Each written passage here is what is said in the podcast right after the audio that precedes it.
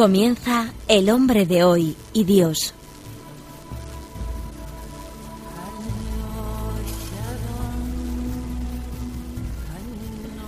Un programa dirigido en Radio María por el Padre Luis Fernando de Prada.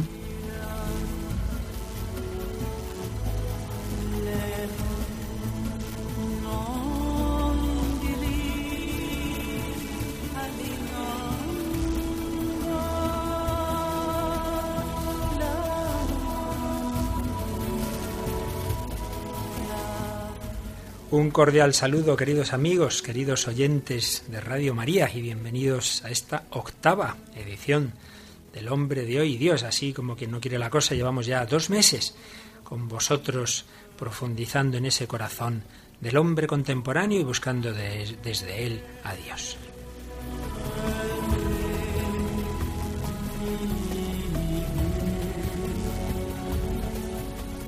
Y hoy tenemos con nosotros de nuevo a Patricia Rodríguez. Hola Patricia. Hola a todos, os echaba de menos. Eh, a, ti también, le hemos dado vacaciones un par de semanas, vamos que tenía otras cosas que hacer, pero ya la echábamos de menos. Bueno Patricia, pues esta semana como siempre nos han escrito algunos correos, yo hemos seleccionado uno, ¿nos lo quieres leer por favor? Sí, esto es lo que nos ha escrito Alfonso. Hola a todo el equipo. Me llamo Alfonso, tengo 44 años y estoy casado con Virginia. Tenemos cinco hijos. Soy administrativo y he comenzado recientemente a estudiar psicología. El programa me está gustando y ayudando bastante para comprender al hombre de hoy y las ideologías que están en el trasfondo de las respuestas que con sus acciones y dejaciones da al interrogante que es la vida. También me está ayudando para profundizar en qué palabra tiene Dios hoy para este hombre. Como estudiante de psicología es de gran ayuda para no perder de vista la antropología cristiana y no ser así tragado por otras concepciones del origen y del destino del hombre que lo reducen tantísimo. Gracias por todo ello. Dios os bendiga. Gracias, Patti. Y mirad, queridos oyentes, hoy en vez de avanzar en el camino que llevábamos, vamos a, a volver un momento atrás vamos a recordar cosas que ya hemos dicho, pero porque hoy las vamos a hacer desde la experiencia, desde la experiencia no simplemente de un testimonio leído, sino de un invitado que hoy tenemos con nosotros. Muy buenas, César. Hola, ¿qué tal, Luis Fer? Bueno, tenemos hoy a otro alumno, ya casi antiguo alumno, le queda alguna cosita por acabar, ¿verdad? De la Universidad de San Pablo, de la misma en la que estudió Patricia. Así que, César, hoy preséntate, ya que es la primera vez que vienes a Radio mm. María. Bueno, hola Patricia, hola. Muchas gracias por haberme traído aquí a Radio María. Es un placer, un honor. Em, bueno, decir nada, que me llamo César Sánchez y, sí, como decía Luis Fer, pues, pues sí, soy estudiante en la Universidad San Pablo CEU. He, estudiado humanidades, me queda eso, el trabajo final de carrera por hacer y tengo 23 años y nada, eh, aquí estoy a la disposición de... Sí, y otras muchas cosas nos las vas a ir contando a lo largo del programa. Porque hoy le he invitado a César, al que conocí desde que empezó en la carrera y al que he acompañado como capellán en esa universidad en la que hasta hace poquito que estuve en ella, porque eh, todas estas eh, cuestiones que hemos ido tocando aquí en el programa, o todas o muchas de ellas al menos, pues he visto cómo César las ha ido pensando y, viviendo y, en determinados momentos de su vida. Por eso vamos a recordar un momento más, una vez más, pues el esquema que hemos ido siguiendo para pedirle a César que nos diga cómo él ha ido viviendo todas estas grandes cuestiones. Comenzábamos hablando de que todo hombre lo diga o no lo diga, lo piense o no, pues es una gran pregunta lanzada a la vida es una pregunta por el sentido de esa propia vida, es un gran deseo. Preguntas y deseos que están en la razón y en el corazón de todo hombre. Y tiene esa paradoja del deseo, ese desde pequeño buscar una plenitud, una felicidad, un apoyo, un amor incondicional, pero luego a lo largo de la vida encontrar que, que eso no acaba de, de encontrarse realmente de una manera plena, definitiva, que siempre queda algo que no se llena. Y cómo ante esa paradoja del deseo, esa, ese deseo de infinito que no encuentra su objeto, pues había varias posibles respuestas. Una, no hay respuesta, no hay respuesta. El hombre se hace preguntas y tiene deseos que no se cumplen y eso lleva al, absurdo, al sinsentido, al nihilismo. Una manera de tapar esa misma respuesta es el hedonismo. Bueno, pues no hay nada, pero por lo menos pasémoslo bien, el hedonismo del hombre light. Otra posibilidad es pensar que sí que hay respuestas, pero respuestas en la inmanencia, en el propio mundo, en la propia humanidad, el hombre como felicidad y plenitud del propio hombre. Y finalmente, cómo la respuesta plena solo está en la trascendencia, en el sentido religioso, que es donde estábamos ya las últimas semanas. Pero como digo, vamos a volver atrás Vamos a, realizar de nuevo de una manera sintética en este programa de hoy ese camino que hemos ido siguiendo, pero con la compañía de César, para que él mismo nos vaya contando en sus 23 años, pues ya ha vivido bastantes cositas, como los nuestros oyentes podrán comprobar. Y partíamos siempre antes de buscar las respuestas de las preguntas. Y como solemos hacer también en el programa, vamos a plantearnos hoy este tema de las preguntas con la ayuda de una película. ¿Qué película, Patricia? American History X. Es una película dirigida por Tony Kay y protagonizada por Edward Norton. Se publicó, se estrenó en 1998. Xenofobia, odio y arrepentimiento son los ingredientes básicos de este filme. Darek es el líder de un grupo neonazi de Estados Unidos que va a la cárcel por cometer un crimen. Entre rejas es vejado por los de su raza y ayudado por los negros a los que tanto odia. En esa cárcel descubre que su ideología era una falsa y se plantea las grandes preguntas de la vida. Desde aquí creemos que es una película de recomendable visión, sobre todo para aquellos adolescentes tentados de ideologías sectarias. Muy bien, Patti, muchas gracias. Y concretamente vamos a escuchar una escena, un diálogo, en el que quien fue profesor negro, precisamente, de este, de este joven blanco eh, neonazi, que va a la cárcel porque ha matado a un negro y precisamente se encuentra, como nos ha dicho Patricia, en la cárcel se encuentra que quienes le, atacan y le hacen pasar mal son unos blancos y en cambio quien les ayuda es un negro. Entonces está en un momento de desconcierto. Le han dado una paliza ese, ese grupo de, de compañeros eh, de la cárcel y le va a visitar ese su profesor negro y oímos el diálogo entre ambos. No sé, no sé lo que siento. Estoy Estoy un poco confundido. Y... No sé, hay cosas que... no encajan. Eso pasa. Mira, Derek, eres demasiado listo para estar aquí fingiendo no ver que es todo una mentira. Eh, oye, tranquilo, he dicho que estoy confundido, no que no crea en ello. Vale, por eso debes mantenerte abierto. Ahora tu rabia te consume, tu, tu rabia te ciega ese cerebro que Dios te ha dado. Dios, no puedo creerlo. Llevas hablando de lo que me ocurre desde el instituto. ¿Cómo coño vas a saber tú lo que me pasa por la mente? No lo sé. Sé lo que me pasaba a mí. Sé cómo es este sitio y sé también en qué punto estás. ¿Qué, sabes tú del punto en el que estoy? Hubo un momento en el que culpaba a todo y a todos por el dolor, el sufrimiento y las maldades que me pasaban, que veía que le pasaban a mi pueblo. Culpaba a todos, culpaba a los blancos, a la sociedad, culpaba a Dios. No encontraba respuestas porque hacía las preguntas equivocadas. Hay que hacer las preguntas correctas. ¿Cómo cuáles? ¿Algo de lo que has hecho ha mejorado tu vida?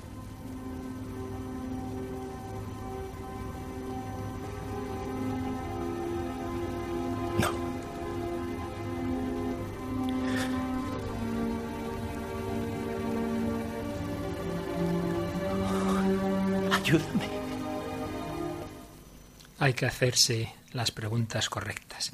Derek creía que todas las respuestas al sentido de su vida estaban en una ideología, una ideología profundamente equivocada, pero al margen de ello, digamos, tenía ya ese problema de aferrarse a un esquema mental, a un esquema ideológico, más allá de la experiencia. Y la experiencia en la cárcel le está diciendo lo contrario de lo que le dice su ideología. Hay que hacerse las preguntas adecuadas como algo de lo que estás haciendo ha mejorado tu vida. Bien, pues César, que como decía antes, conocí desde que entró en la carrera, yo siempre valoré en él esa apertura a buscar la verdad, a hacerse las preguntas correctas. Pero bueno, vamos a dejarle a él que nos cuente desde esa su infancia en la que, bueno, como tantos otros, ahora ya menos, jóvenes, jóvenes españoles, fue educado en la fe cristiana, hizo la primera comunión, pero ¿qué pasó luego después, César? Bueno, aquí vamos, vamos a contar la sinopsis de todo, ¿no? sí, y nada. no estamos siete horas, pero bueno. Sí, sí, sí, nada, muy rápidamente para que nuestros oyentes eh, estén con nosotros. Sí. Eh, nada, decir que me he convertido hace, hace dos meses, ¿no? Eh, después de una búsqueda muy larga, y bueno, pues ha cambiado mi vida totalmente, Jesucristo. Pero bueno, al margen de eso, vamos a partir, como, como nos recomienda Luisfer, desde el origen, ¿no? De por qué he llegado a este punto y por qué, y por qué ha cambiado mi vida conocer a Jesucristo. Bueno, eh, decir que desde pequeñito pues, pues me han gustado los documentales, y esto por qué, y esto por qué, me llamaban en, en clase el preguntas, y bueno, es una, una cosa que le pasa a uno, que tiene hasta complejo de preguntar y se calla cosas, entonces Eh, pues bueno, pero sí es verdad, eh, lo que dicen aquí en American History X, que, mm, que la pregunta adecuada es lo más importante, no la respuesta, ¿no? El hombre de hoy puede que piense o que esté tentado a pensar que el conocimiento es la respuesta, pero no, no, no es así. El conocimiento depende de las preguntas. Las preguntas son las que, las que nos hacen conocer la verdad, que está ahí, antes del hombre. Y las respuestas están antes que las preguntas. La, la, pregunta es un descubrimiento, no es una creación. O sea, la respuesta, perdón. Es un descubrir. La verdad está ahí antes, antes que el hombre, antes que todo. Y es el hombre en su torpeza el que quiere mm, entender, comprender, interiorizar esa, esa verdad que está ahí antes que él, ¿no? Entonces, bueno, eh, cuando tenía 19 años, en segundo de carrera... Sí, pero no nos has contado una cosa. Sí, Tú dime. habías sido educado en la fe cristiana, pero Sí. ¿qué pasó para que abandonaras Bueno, esa fe? pues una mezcla de dos cosas. Eh, la primera, pues el creer que yo como ser humano pues podía responder a todo y que no era necesario que nadie viniera aquí a decirme que cuál era la verdad, que yo, que yo podía. Es decir, una, mez- una mezcla de soberbia, por un lado, que es el, el mayor mal, ¿no? Decía San Ignacio de Loyola que un carro de, de virtudes llevado con la soberbia puede llevar al infierno y un carro de defectos llevado con humildad al cielo. Y tenía toda la razón. Es decir, tú por muchas virtudes que tengas, si crees que lo sabes todo, si crees que, que no necesitas ayuda, si crees que mm, tú puedes responder todo, pues al final te vas a dar cuenta de que no es así, que no, que no tienes ni idea en realidad, ¿no? Ujú. Así que esa soberbia Entonces, te llevó a una postura racionalista, Eso no es- necesitabas de la iglesia, no necesitabas Nadie, de nadie, la nadie. Eh, yo a mí mismo me bastaba. Y luego eso desembocó en un mal en mi entorno, en las personas a las que yo más quería y las que más me querían, un sufrimiento mm, desde el egoísmo, porque la soberbia conduce al egoísmo. Y el egoísmo es eso, preocuparte solo por ti mismo, por tu propia felicidad. Hoy en día todo el mundo quiere ser feliz porque nadie lo es. Si todo el mundo fuera feliz, nadie quería ser, nadie querría ser feliz. Y todo el mundo quiere ser feliz y ese es el error. Eh, es decir, si tú te preocupas por ti mismo, por querer ser feliz, nunca lo vas a ser. Tienes que preocuparte por, por hacer feliz al otro y el otro es el que te va a, a- a dar la felicidad, ¿no? Es dando que se recibe. Y entonces en, ese, en esa búsqueda, yo voy una vez a vuestra clase, Sí. y os expongo un poco lo que aquí estamos intentando desarrollar en este programa, y a raíz de eso empezamos a hablar, y tú me enseñas una vez algo que habías escrito que me parece que has traído, sí. A ver. Todo esto me lo suscitaste un poco, me lo suscitaste un poco porque me hablaste eso de, de la manera de responder al sentido de la vida, ¿no? El sinsentido, el sentido, luego por otro lado, inmanentista en el mundo. Eh, el hombre se da plenitud a sí mismo, lo cual es una, una falacia lógica, ¿no? Eh, la- lo que da plenitud a algo es algo que está por encima de ese algo. Y luego, por último, el sentido trascendente, el cual para mí era una idiotez, o sea, era una incomprensión. Entonces, bueno, pues allá por febrero de 2008, pues escribí esto, que voy a leer para mis oyentes, es una carita. Se llamaba ¿Todo esto para qué? Empezaba así. No eres consciente de que existes, tan solo estás flotando, elevándote en una nube de luz y color divinos. ¡Qué galán! Pero tras ese cúmulo de sensaciones tan placenteras y maravillosas, de repente suena el ruido infernal y depredador, cuyo célebre inventor tenía que haber sido sometido a todas las torturas chinas habidas y por haber antes de ser guillotinado, con filo mellado y verdugo encantado, pero como a veces ocurre, la justicia no es justa. Después de largos, años, como fiel acompañante de Mesilla de Noche, su sonido pasa de sorprender a crear verdadera indignación. Mientras chirría la primera vez, sin recibir la más mínima atención, te da tiempo a abrazar tu almohada, poner mala cara y pensar consciente e inconscientemente a la vez, joder, hoy no. Pero en el fondo sabes que solo te quedan escasos cinco minutos para que vuelva a sonar su desquiciante y militar melodía. Ring, otra vez, dos veces, así hasta que tus intestinos se revuelven con la ira más profunda y tras un mareo sensorial al haberte incorporado, lo apagas agrediéndolo físicamente. Raro es el día en que no tienes la tentación de volver a cubrir tu espalda con la sábana de la protección y la pereza. Pero al final acabas poniendo los pies en la tierra y dejas de soñar. Así es la vida. Por simple consolación infantil, te haces creer que vas a tener un buen día, que el metro de Madrid no se va a parar, que vas a conocer aquella respuesta que siempre quisiste saber sobre aquella doncella, que no vas a tener que dar explicaciones de por qué haces esto o lo otro, pero nada más lejos de la realidad. Las 14 o 22 horas del día en que te mantienes despierto, depende del sujeto y de la borrachera que se haya cogido, se convierten en telenovelas cuyos personajes tienen un claro desenlace, el sinsentido. Me explico. Todo lo que hacemos forma parte de un juego de mesa donde las fichas del Monopoly, las cartas del mus, los dados de seis u ocho caras se combinan para poner las reglas al juego de la vida. Vivimos encerrados en una burbuja tan admirable como despreciable. La gente anda por las aceras y no por las calzadas. Los chicos, o por lo menos la mayoría de ellos, no visten faldas. Si el dueño es limpio, recoge las caquitas de su perro con una bolsa de plástico negra. Los camioneros siguen su ruta hacia Mercamadrid a las cuatro de la mañana. Las luces se encienden a partir de las ocho de la tarde, etcétera, etcétera, etcétera. ¿Todo esto para qué? ¿Para qué tenemos montado este, este tinglado? ¿Para que las personitas sean más felices? No creo que esto de la felicidad. Nada tiene sentido. Todo tiene un porqué, pero nada tiene un para qué. Es así. Llegará un día en que no haya hombres ni mujeres, claro está, a ver si me van a acusar de machista represor, en que no haya hombres en el universo y en que la Tierra sea una roca errante en la ingravidez. ¿Y qué? Pues nada, simplemente nada. Los escritores, filósofos, artistas, personajes históricos y la infinidad de actos humanos no existirán y nada habrá tenido sentido. Joder. Ante esto caben dos posturas, la inactividad o la acción, la pasividad o el compromiso, el suicidio o la vida. Si estoy escribiendo esto es porque no me he suicidado de momento y porque he optado por seguir. ¿Por qué? El mundo, en efecto, vive en una burbuja, pero no se ha dado cuenta. Por desgracia, hay uno que sí, pero que no se lo va a decir, que prefiere que sigan viviendo sus caminos y no poner zancadillas ni listas. De hecho, prefiere ayudarles, y si caminan de noche, darles una linterna, y si lo hacen de día, una gorra para el sol. Por eso, el único sentido que encuentro para vivir es el de amar, el de ayudar. Madre mía, esto parece un anuncio de misiones o un mensaje a rebosar de apología cristiana, pero es que es verdad, lo es. Si quieres vivir, ama al prójimo más que a ti mismo. Y no es por nada, pero lo dice un agnóstico sin pretensiones. Si nos guiamos por esta máxima, el mundo, si no nos guiamos por esta máxima, el mundo se convertirá en la mierda más nauseabunda que nos podamos echar a la cara. Así que amemos todos juntitos, en familia y con la lumbre a los demás. Amar o no amar, esa no es la cuestión. Es el motor del hombre, ayudar. ¿Qué hacer si no? Nada. Muy interesante texto, habrán podido comprobar nuestros oyentes porque César ha estudiado humanidades, y creo que escribe muy bien. Pero bueno, creo que se reflejan ahí una mezcla, por un lado, ese aspecto tan nihilista, tan sin sentido. Hemos aquí citado durante estos programas a autores como Sartre, que tienen creo, ese planteamiento que tú ahí expones, pero también al final apuntas una cierta salida. ¿Cómo ves tú ahora este texto años después? Bueno, pues la verdad es que por un lado me da, me da vergüenza, pero por otro lado me, me gusta saber que acababa así, ¿no? Sí.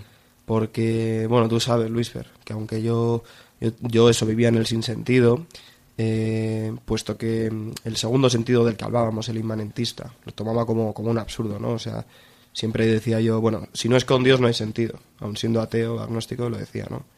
La vida no tiene sentido si no existe Dios.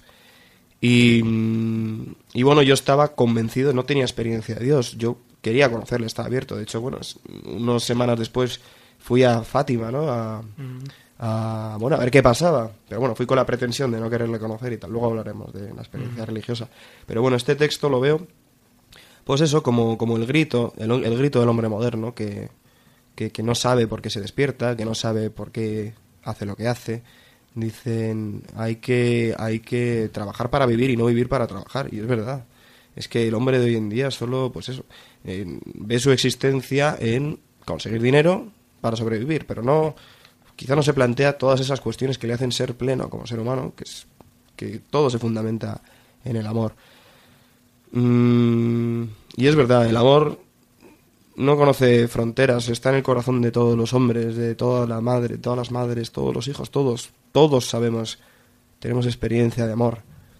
Y ha venido alguien aquí a, a explicarnos realmente qué es el amor, que es ser lo máximo y amar hasta el más pequeño, ¿no? Pero tú aún no le conocías y bueno, al menos decías, ya que no hay sentido, por lo menos amemos. Es curioso porque viene a ser más o menos la respuesta de Albert Camus, aquel gran existencialista que, que, veía también lo mismo como tú, esta vida parece que no tiene sentido, pero por lo menos si amamos construiremos cierto sentido en nuestra vida. ¿no? Pero por desgracia, otros muchos tiran por otro camino, ya que no hay sentido, vamos a pasárnoslo bien. ¿Cómo, qué, nos contarías de esa Bueno. vida hedonista y de tus amistades y de Sí, todo sí, ese sí, ambiente? sí, mucho que contar, mucho que contar. Bueno, esto, este texto que hemos leído era una, reflexión teórica, ¿no?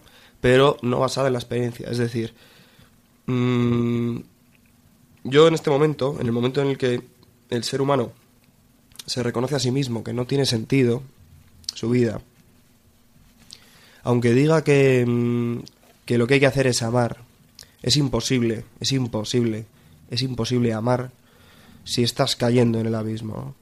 Si sabes que no tiene sentido. O sea, yo podía hacer reflexiones teóricas, pero no podía llevarlo a la práctica. No podía amar. Si me insultaban, me molestaba. Si no me saludaba alguien, me molestaba. Si estaba celoso, estaba celoso. Era egoísta, seguía siendo soberbio. Es decir, tenía un montón de, de losas que me impedían amar. Entonces, yo tenía esa experiencia de, de no amor, de no poder amar, pero no me la quería reconocer a mí mismo. Y me dejé llevar, me dejé llevar puesto que no tenía sentido, daba igual lo que hiciese, no había moral, no había moral. Además tenía la firme, la férrea creencia, convicción de que no era libre, de que estaba determinado, que el hombre toma decisiones como la gota de agua que cae del cielo en forma de lluvia, pues yo no era libre. Entonces daba igual lo que hiciese, daba absolutamente igual. Y me fui dejando llevar por, por, no tener personalidad y, y conseguir a más gloria, la más gloria posible, la mayor gloria posible y real, y real. Entonces, bueno, pues evidentemente yo sigo teniendo mi grupo, mi grupo de música, el cual soy cantante, pero bueno, lo usaba, lo usaba para, para darme gloria a mí, porque me gustaba que la gente me oyese cantar, tal, en el escenario, no sé qué. Entonces de ahí, pues evidentemente, eh, borracheras frecuentes, eh, probar drogas, eh, eh, acostarme con una, con otra, con otra, o sea, no podía... Cuanto más hacía de eso, ahora, es pecado, es decir, es entendemos como pecado, porque es, es un pecado, es una ofensa al bien, es una ofensa al amor, es una incapacidad de amar, son actos que te impiden amar y ser amado. Entonces eh, empecé a tener pues una experiencia del pecado sin conocer lo que era el pecado, eh, realmente arrolladora, ¿no? Hasta tal punto que, bueno, mm, el año pasado, bueno, hace unos meses antes de convertirme, pues estaba pues eso, muy cerca de, del abismo, ¿no? Sí, has mencionado que estabas en un grupo de música. Sí. Yo creo que una de las canciones que alguna vez cantasteis es una tristemente famosa que recoge ese planteamiento hedonista, Sí. eh, que es la canción que estamos empezando a escuchar. Voy a pasármelo bien, de Hombres G. Vamos a escucharla un momentito, si os parece.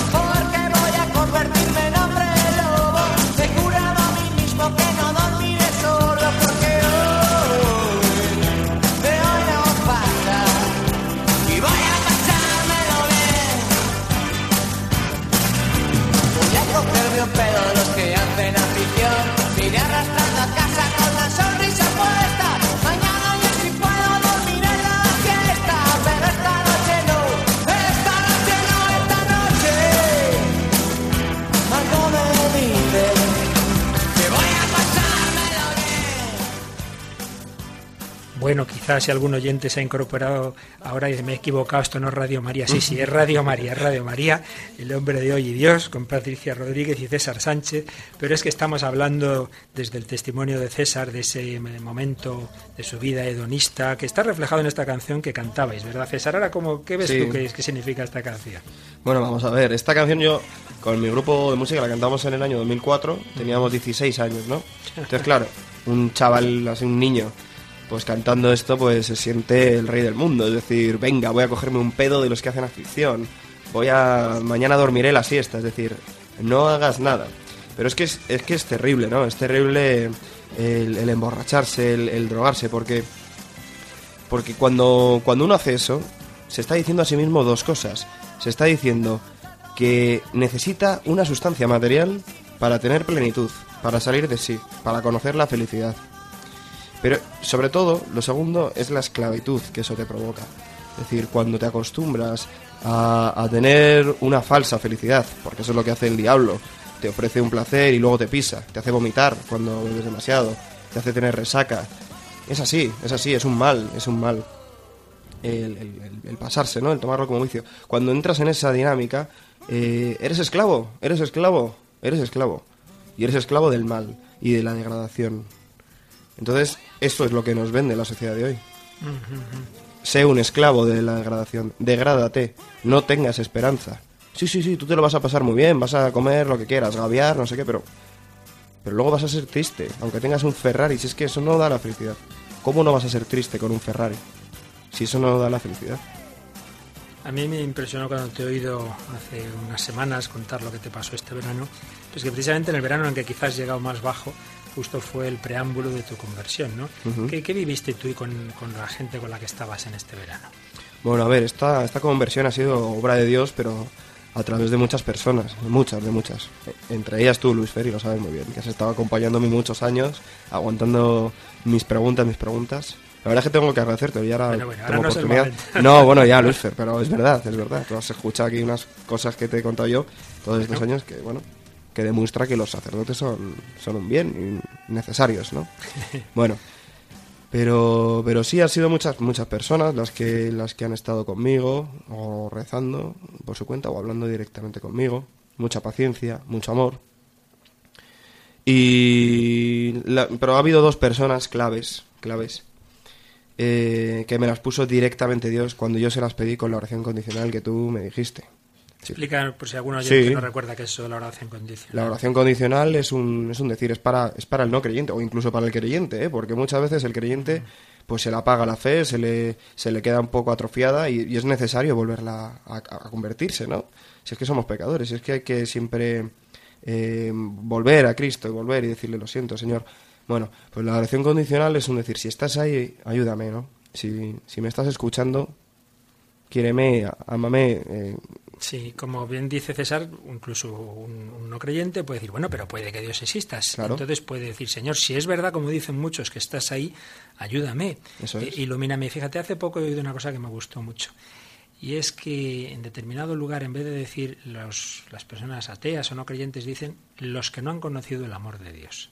Me Mm, parece muy bello. pues sí. Porque también hay gente que se dice que, que cree que, que eso, que no es ateo y tal, pero, pero no sé hasta qué punto, porque realmente en su vida no tienen experiencia de que Dios actúe y que sea amor, ¿verdad? Sí, es que claro, claro, claro. Imaginemos, ¿no? Si hasta el apóstol Tomás, que vio los milagros de Cristo, vio a Cristo, conoció a Cristo, Cristo le dio el pan. Hasta Tomás duda de que había resucitado. Por eso, en efecto, ¿Cómo? todo, todo hombre debe, Claro. debe pedir al Señor que, le, que se le manifieste y le aumente la fe. El caso es que tú hacías la oración Sí. condicional y decías que Bueno, una persona... He de decir que al principio cuando me lo dijiste, dije, anda, anda. No sé si te lo dije personalmente, pero... No. Pero, pero vamos, me sentí absolutamente ridículo hablando yo en mi habitación. Bueno, que, que a quién tengo que decirle yo esto. no? La soberbia, ¿no? Es decir, Mm. el no tirarte a, a la piscina, decir, bueno, pues me fío, pues no. Pues Mm. no. No estoy hablando con nadie, no lo hacía, pero bueno. Fue aproximadamente hace un año cuando, cuando la hice la primera vez y a los pocos días, pues en la facultad conocí, conocí a una chica que desde el primer instante me, enamoró totalmente, ¿no? Es decir, yo sabía que, que, la quería, es, es una certeza que te dice la razón y el corazón y, y la voluntad. Es decir, es que es, es que es amor. Entonces estuvimos hablando, no nos conocíamos de nada, estuvimos hablando una hora y media y fue maravilloso. Fue como, fue como hablar con una persona que perfectamente te, pues eso, te, te- conocía y te amaba. Bueno, bueno, alucinante. Luego me porta muy mal porque todo el año pasado he, he seguido siendo cada vez más pecador y, y la cosa pues no ha ido, no ha ido a buen puerto porque, porque así ha tenido que ser. Porque yo pues otra vez más me he preocupado por mí mismo y solamente por mí y no por, por su bien, ¿no? Que eso es el amor, preocuparse por el otro. Eso es casarse, preocuparse por el otro an- antes que por ti. Dar la vida por el otro. Pues eso, nada de eso yo conocía y no lo hice con ella pese a que la amaba. Pero sí que tenía la certeza de que la amaba, ¿no? Y la sigo amando. Y... Pero aún así dije, bueno, Dios, muy bien, me has puesto esta chica de por medio, pero yo paso de ti y nada, nada, nada. Ni confesarme, ni ir a, ni ir a misa, vamos, ni de coña. O sea, ni leer el Evangelio, nada, nada, nada, nada, nada. A mi bola, ¿no? Por eso también seguí pecando. Y pues fue hace unos seis meses cuando volví a hacer la oración condicional. Señor, ayúdame si estás ahí. Perdóname por, por no haberte hecho caso con, con esta chica. Yo quiero su bien. Y me presentó a un, a un chico. eh, puedo decir su nombre, que es Pablo, como, como el apóstol Pablo, eh, el gran conversor, ¿no? Eh, que bueno, había yo hablado con, con sacerdotes, con cristianos, profesores, ateos, agnósticos, musulmanes, o sea, pero nadie como Pablo me pudo responder a, las, a las preguntas que tenía yo sobre Dios mejor. Y las respuestas que me dio no fueron respuestas a mis preguntas, sino que simplemente me hizo saber que esas preguntas, lo que decíamos al principio, no eran las que tenía que hacer para conocer a Dios. Que Dios eh, está ahí y te quiere y es el creador. Si tú le amas a Él y amas al prójimo como a ti mismo, ya está. Lo que decía el Padre Pío. Reza, ten fe y no te preocupes. Ya está. Es que eso es creer en Dios, es decir, es tener fe, es tener fe, tener fe. Que tanto que nos falta a todos. Y este chico Pablo, pues eso, me empezó a hablar. Siempre hablábamos de, siempre hablábamos de Dios. Pero es que era muy curioso porque él llevaba la- una vida mu- muy pecaminosa, igual que yo. Muy, mu- estábamos en la misma onda, ¿no? En el mismo, en el mismo círculo. Dios quiso que, que alguien que estuviese a mi mismo nivel de pecado me hablase, ¿no? Luego juntos, al convertirme yo, pues hemos salido de, de tantos eh, pecados a través del Señor también que teníamos. Pero aún así, esto Luis fue antes del, del anterior verano, o sea, de unos, pues esos seis meses decía, pues hice lo mismo que hice con ella, lo hice con Pablo. Dije, Señor, muy bien, quédate ahí, tú me has puesto a estos, pero me da igual, yo sigo a mi bola. Y volví a ser más soberbio y más soberbio y más soberbio. Hasta que, bueno, pues llega el verano, me pego un verano eh, alucinante, ¿no? De, hedonismo, de despilfarro, porque claro, no le daba ningún valor a lo material. O sea, no, no era ni siquiera materialista, era nada, ni lista. Entonces despilfarraba todo, ¿no? Y, bueno, fue un día, eh, el 26 de septiembre de 2011, un lunes, de madrugada de domingo a lunes, cuando toqué fondo. Cuando toqué fondo. Fue, fue terrible porque era un domingo que salí, como tantas otras noches había salido, andando por Madrid, borracho, drogado, lo que fuera. Y, y bueno, pues volví a casa esa madrugada, a las seis y media de la madrugada, con, con un taxista a mi piso, al piso de mis padres. Y, y bueno, mi madre, que es una santa, que la quiero con locura, pues vio esa escena, pues imaginaos, ¿no? Oyentes, la, el, el alma de una madre cuando ve a su hijo que llega así un domingo, ¿no? Terrorífico. Yo al día siguiente me sentía fatal físicamente, pero sobre todo espiritualmente, ¿no? Fue quizás ese sentimiento de, de pavor lo que me hizo comprender que tenía una dimensión inmaterial. Que mi malestar no era físico, no era resaca, no era de falta de sueño, no era... No, no, no, no, no, era de, de terrible sentimiento de culpa. Fíjate, César, yo he conocido recientemente, y en alguna ocasión lo contaré con más calma, una comunidad fundada recientemente, la comunidad del Cenáculo, la funda una religiosa italiana, la Madre Elvira. Atiende eh, cualquier joven que quiera intentar llevar una vida cristiana, pero es verdad que muy especialmente viven en ella chicos, por un lado, y chicas por otro, eh, que han estado o están en el mundo de la drogadicción. Y he oído el testimonio de varios de ellos y coincidían todos en esto. Dice, mira, la droga oculta un problema que está de- más allá de la droga. La droga quiere tapar ese vacío de amor, ese vacío de plenitud, ese vacío de felicidad. Y luego pasa que cuando has sentido esa, esa experiencia de falsa plenitud que da la droga, que luego te deja en el vacío, ya nada, nada la puede llenar más que Jesús. Y de hecho la terapia, digamos, de esta comunidad es sencillamente la oración, es encontrarse con Cristo y darse cuenta de que lo que buscaban equivocadamente en la, en la droga es, la, es, es realmente era la plenitud de Dios. ¿no? Bueno, ya que hemos oído antes una canción un poco fea, vamos a escuchar una un poquito más bonita, porque ya vamos a entrar en la fase de que desde lo más hondo del, del abismo, pues el Señor te llevó, te abrió la esperanza. El día pasado terminábamos hablando de la película La vida es bella y creo que tenemos hoy una canción relacionada con esa película, ¿verdad, Patricia? Sí, la canción de Noah, que pone letra y encima en español a este tema tan bonito. Y si te apetece, Luis Fer, introducimos. Sí, sí, vamos, Noah. la vamos escuchando en inglés, pero luego tú nos la traduces un poquito. Ah, vale, es verdad, Sí, que tiene las sí, dos sí. versiones. Pues nada, Noah nació en 1969, es israelí y siempre ha vivido entre Nueva York y, e Israel. Ha sido siempre una defensora del diálogo por la consecución de la paz entre israelíes y palestinos y por eso siempre ha participado en encuentros diversos de Oriente Próximo. O sea que esta canción tiene doble valor. Nos lees en español un poquito el primer párrafo que es muy bonito. Sí, son las palabras justo que estamos escuchando ahora. Dice, sonríe sin ninguna razón. Ama como si fueras un niño. Sonríe, no importa lo que digan. No escuches una palabra de lo que digan porque la vida es bonita de esa manera. Vamos a escucharla un poco. that slowly disappears. Wait before you close the curtain. There's still another game to play, and life is beautiful that way.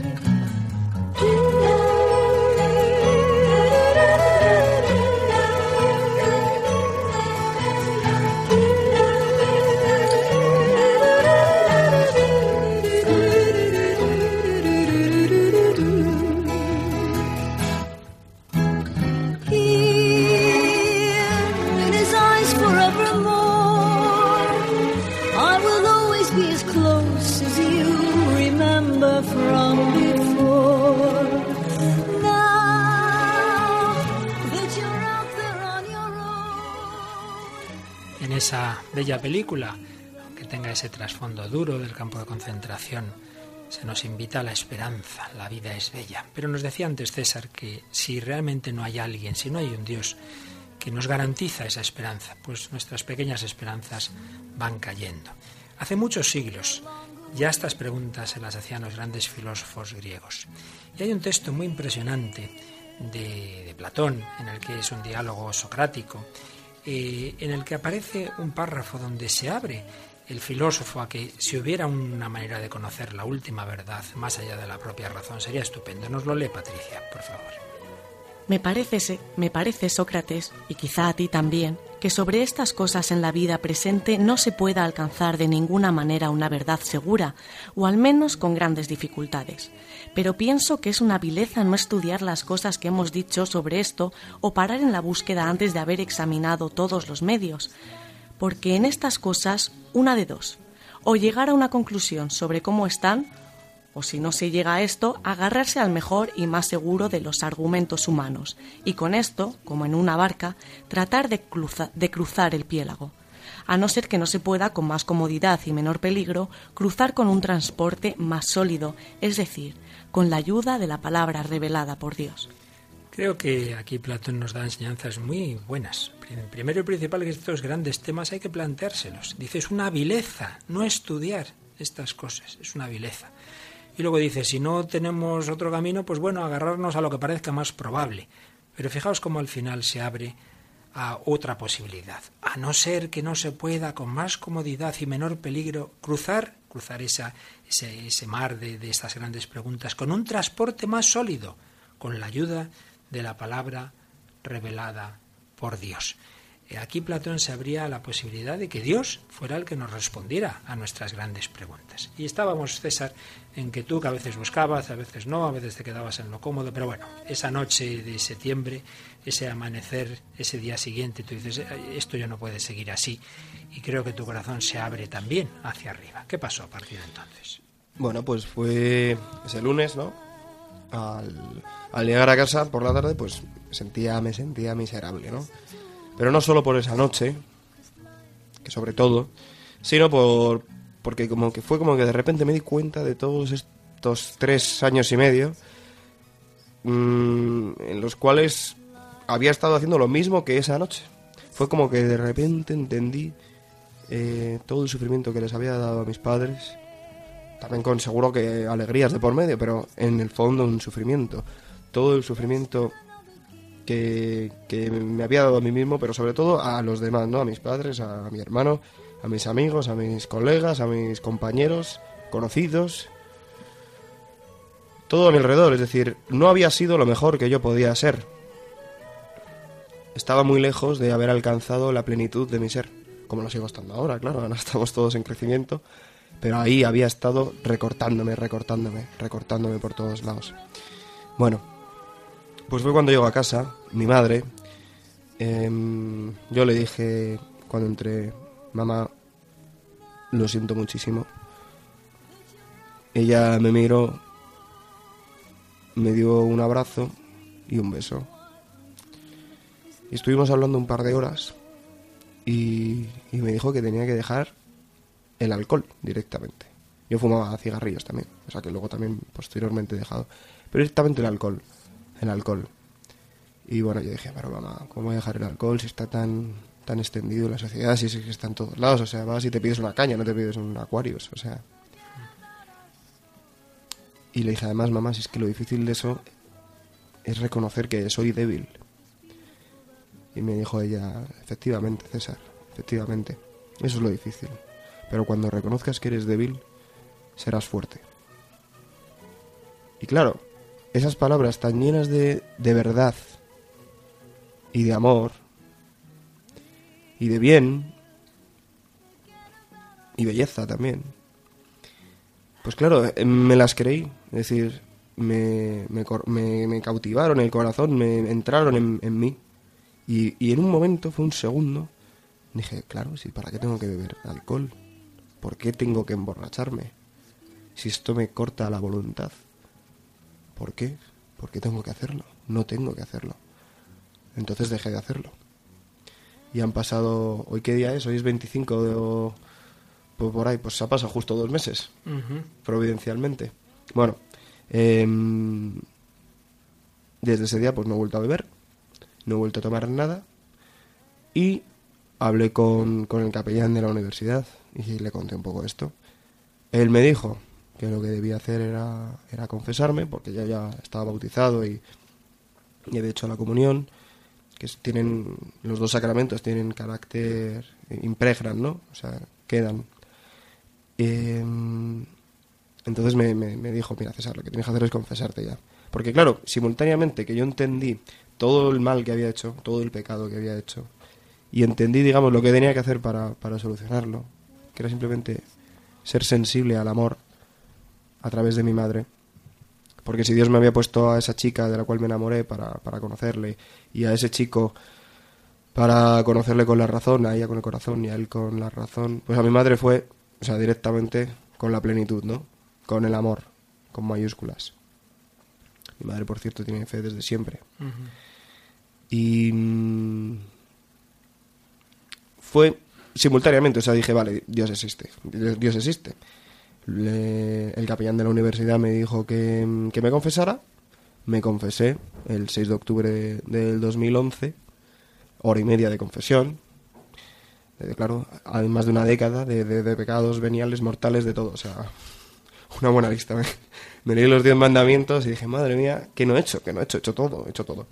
Entonces, claro, sentí la- la misericordia de Dios plenamente. Sentí además el sentido de la Iglesia católica, universal, que es, lo que significa la palabra católica, si alguien no lo sabe, universal. La Iglesia fundada por Jesucristo, por eso es santa, porque la fundó Él, la fundó Dios. Entonces sentí eh, todo, sentí todo, sentí que existía Dios, que Jesucristo era quien, quien dicen que es, y que la Iglesia está en este mundo para dar testimonio de Él y para, para salvar a las almas y para perdonar los pecados. Entonces, mm, esa misma tarde, el, el sacerdote me dijo como penitencia que, que fuese a misa, así como el domingo de esa semana con mis padres, que mi padre se convirtió hace cinco años también, estamos los dos también, se llama César y estamos los dos compartiendo muchas cosas. Em, fui a misa esa, esa misma tarde, aquí a la, a la iglesia del Buen Suceso, que quemaron los republicanos en la guerra civil.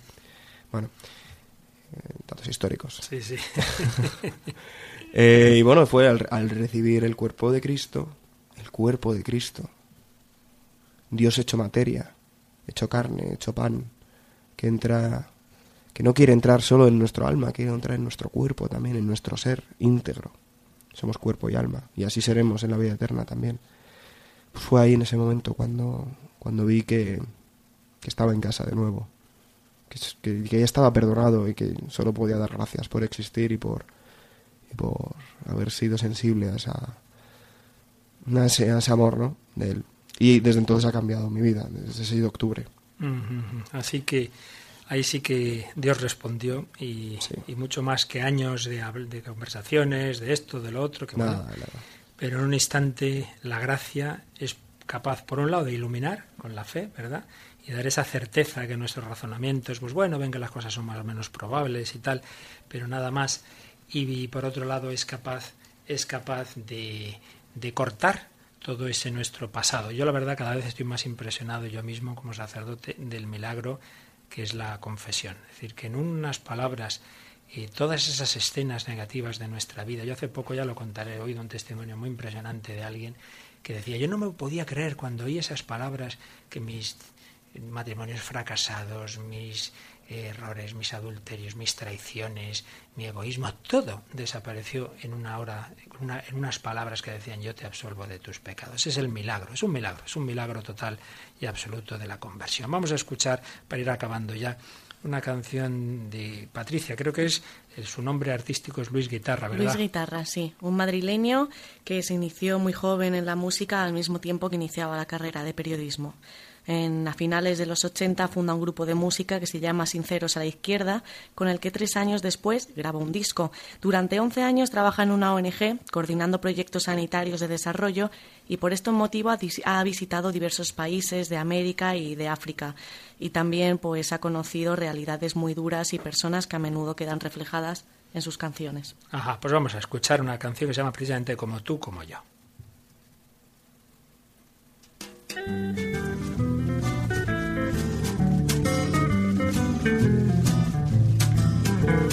Venía ya de todo, presumía de ser un señor. Estos de vida moderna que usan coche, fax y contestador. Una novia la que hacía muy lindos regalos y una fama de playboy.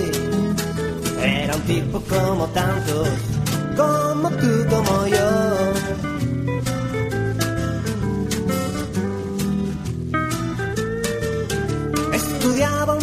Carrera de esas que se estudia mogollón. De las que se quedan fuera los que no disponen de un millón. Luego un máster en empresas, sembrado de anfetas y unos meses en New York. Se estaba preparando como tú, como yo. De los bares y de los lugares de buen rock. Frecuentaba los ambientes donde el que más miente es más señor. Y aunque todos le trataban de don, era don pecador. Como tú, como yo.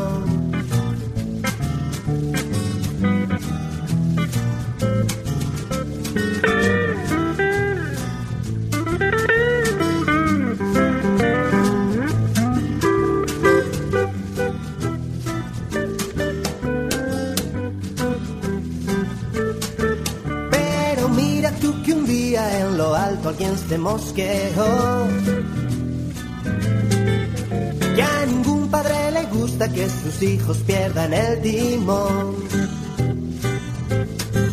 Y queriendo echar un cable sin atosigarle susurraba en su interior que se estaba equivocando como tú, como yo. Y el pollo se dio cuenta y quiso dar la vuelta y ser mejor. Y olvidar tanta carrera, tanta borrachera, tanto rock. Y salir a los caminos, servir. Bueno, César, esto parece que, que- que hubiera hecho la canción pensando en lo que nos has contado, ¿eh? Totalmente, totalmente, la verdad.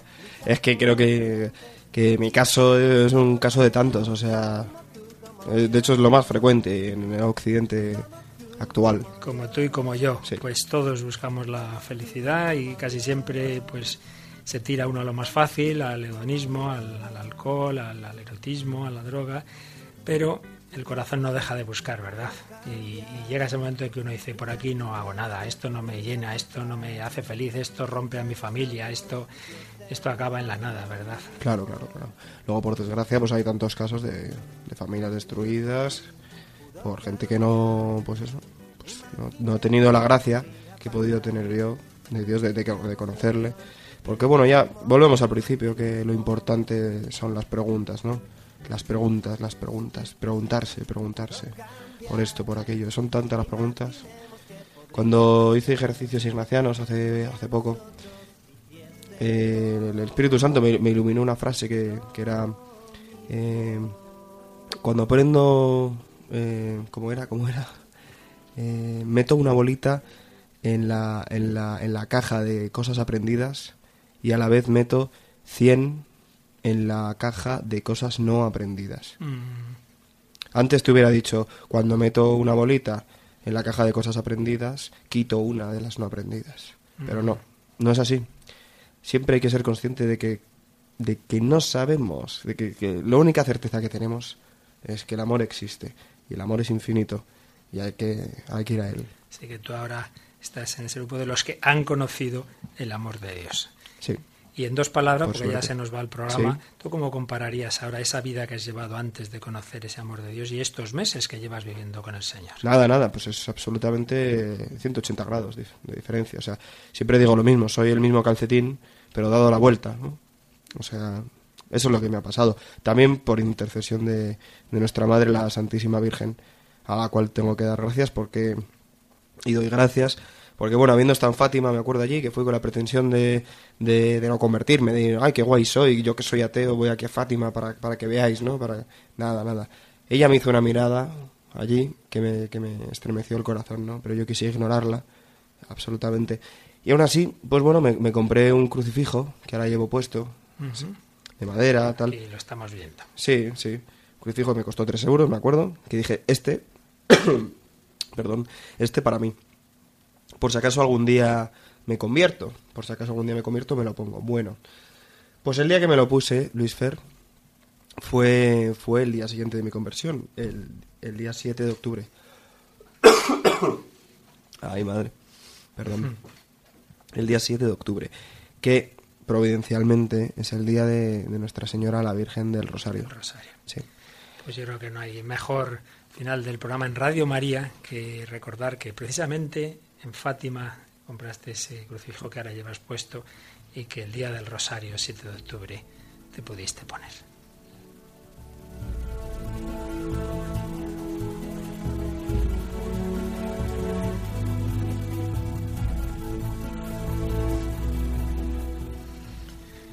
Bueno, Patricia, ¿qué te ha parecido el testimonio de nuestro invitado de hoy?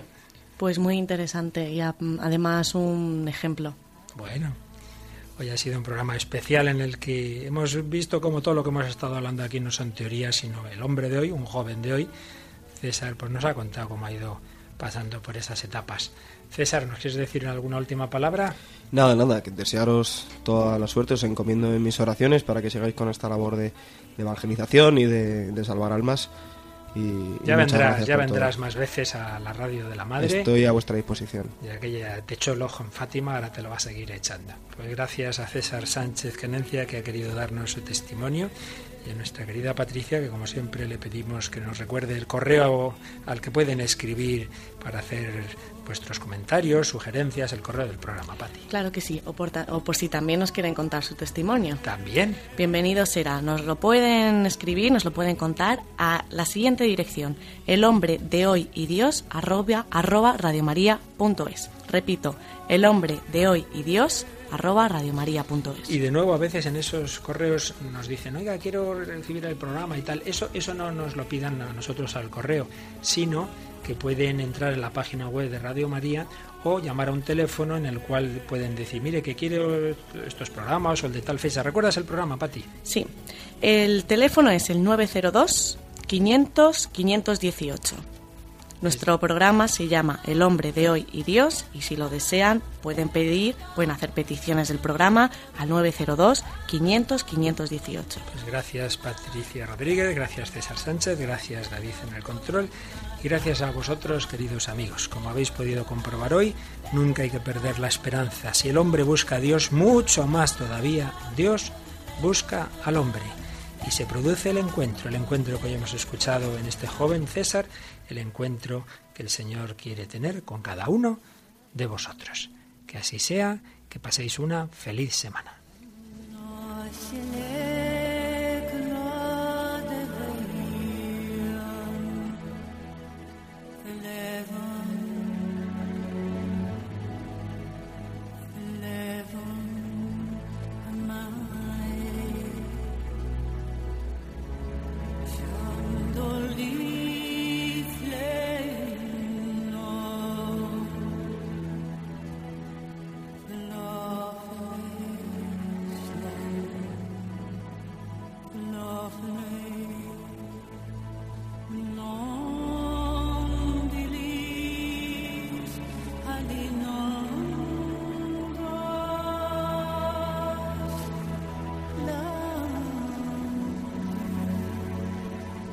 El hombre de hoy y Dios. Un programa dirigido en Radio María por el Padre Luis Fernando de Prada.